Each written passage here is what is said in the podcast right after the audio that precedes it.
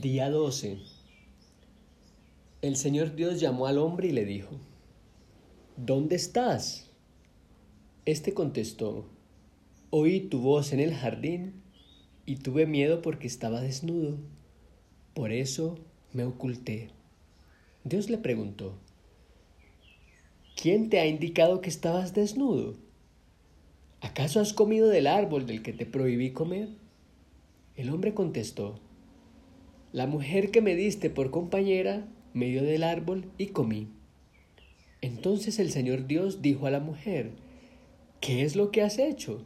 La mujer respondió, la serpiente me engañó y comí. El Señor Dios dijo a la serpiente, por haber hecho eso,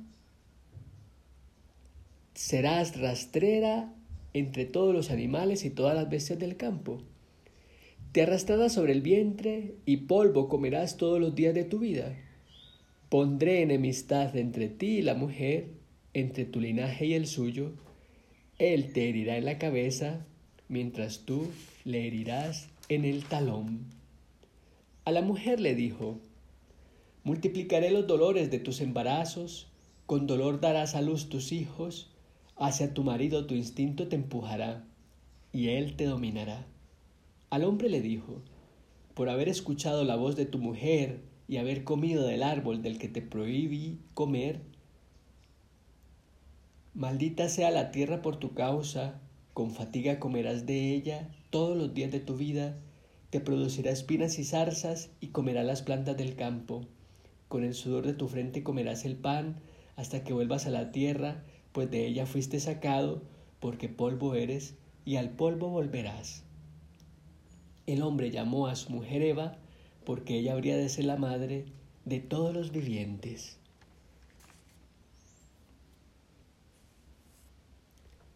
Por lecturas como estas, muchas personas han dejado la fe, muchos se han alejado y otros se han vuelto escépticos en torno a la Biblia. Y algunos llegan a afirmar que el Antiguo Testamento es donde se relatan las maniobras del Dios castigador. Tendremos que detenernos un momento y contemplar a la luz del cántico espiritual y el castillo interior este texto. Dice Juan de la Cruz en la anotación del cántico espiritual, cayendo el alma en la cuenta de lo que está obligada a hacer, viendo que la vida es breve, la senda de la vida eterna estrecha, que el justo apenas se salva, que las cosas del mundo son vanas y engañosas, que todo se acaba y falta como el agua que corre, el tiempo incierto, la cuenta estrecha, la perdición muy fácil, la salvación muy dificultosa, conociendo por otra parte la gran deuda que a Dios debe en haberle criado solamente para sí, por lo cual le debe el servicio de toda su vida, y en haberla redimido solamente por sí mismo, por lo cual le debe todo el resto y respondencia del amor de su voluntad y otros mil beneficios en que se conoce obligada a Dios desde antes que naciese, y que gran parte de su vida se ha ido en el aire, y que de todo esto ha de haber cuenta y razón, así de lo primero como de lo postrero, hasta el último cuadrante, cuando escudriñará Dios a Jerusalén con candelas encendidas, y que ya es tarde y por ventura lo postrero del día, para remediar tanto mal y daño, mayormente sintiendo a Dios muy enojado y escondido por haberse ella querido olvidar tanto de él entre las criaturas, tocada ella de pavor y dolor del corazón interior sobre tanta perdición y peligro, renunciando a todas las cosas, dando de mano a todo negocio, sin dilatar un día ni una hora, con ansia y gemido salido del corazón herido ya del amor de Dios, comienza a invocar a su amado y dice, y aquí comienza el cántico espiritual, fijaos, sin dilatar un día ni una hora, con ansia y gemido salido del corazón herido. Es el mismo momento que se describe en esta lectura que hemos hecho del Génesis capítulo 3, del 9 en adelante, del 9 al 20.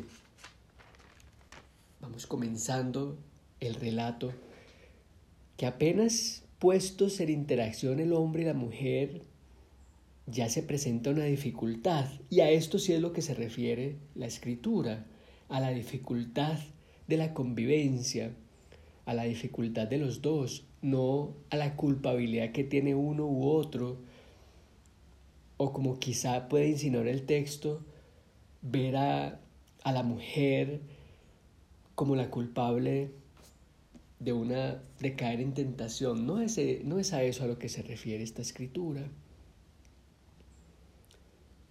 Varón y hembra los creaste, son uno solo, y se están encontrando a sí mismos, están tratando de reconocerse, y en ese reconocimiento no saben qué decir, no saben cómo actuar. Podríamos decir que este pasaje es hermoso para las parejas y para las comunidades también, porque aquí hay una relación y hay un problema de relación. En cuanto a la obediencia, es importante hacer eco de lo que Juan de la Cruz nos advierte en esta anotación del cántico espiritual. La salvación muy dificultosa, cayendo el alma en la cuenta de lo que está obligada a hacer. Si no tuviésemos este relato de lo que significa saberse morando con Dios, en ese caso, en este jardín que Dios les da, Dios está presente allí.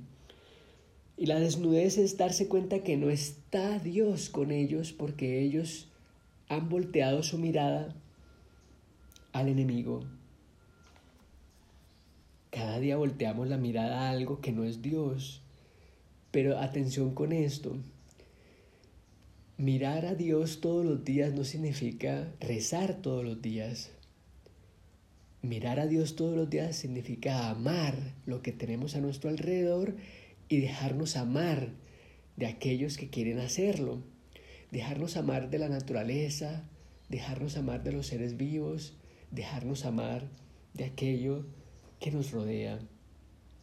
Y por eso Teresa de Jesús va a insistir en este castillo interior que es a donde pasan las cosas de mucho secreto entre Dios y el alma. Estamos dentro, en el interior, y ya estamos aprendiendo de Él.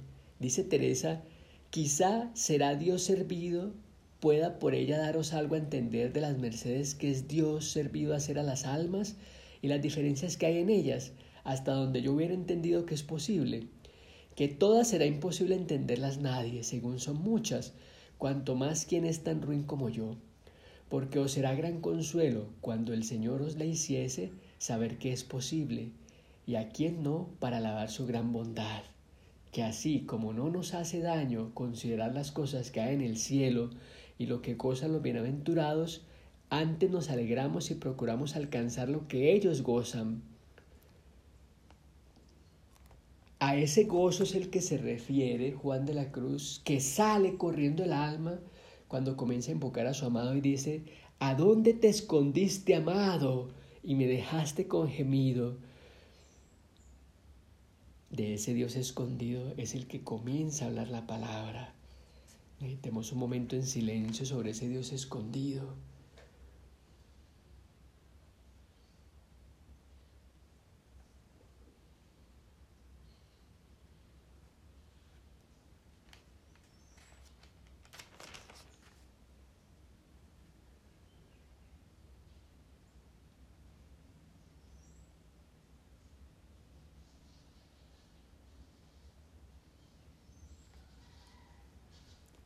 ¿Dónde estás?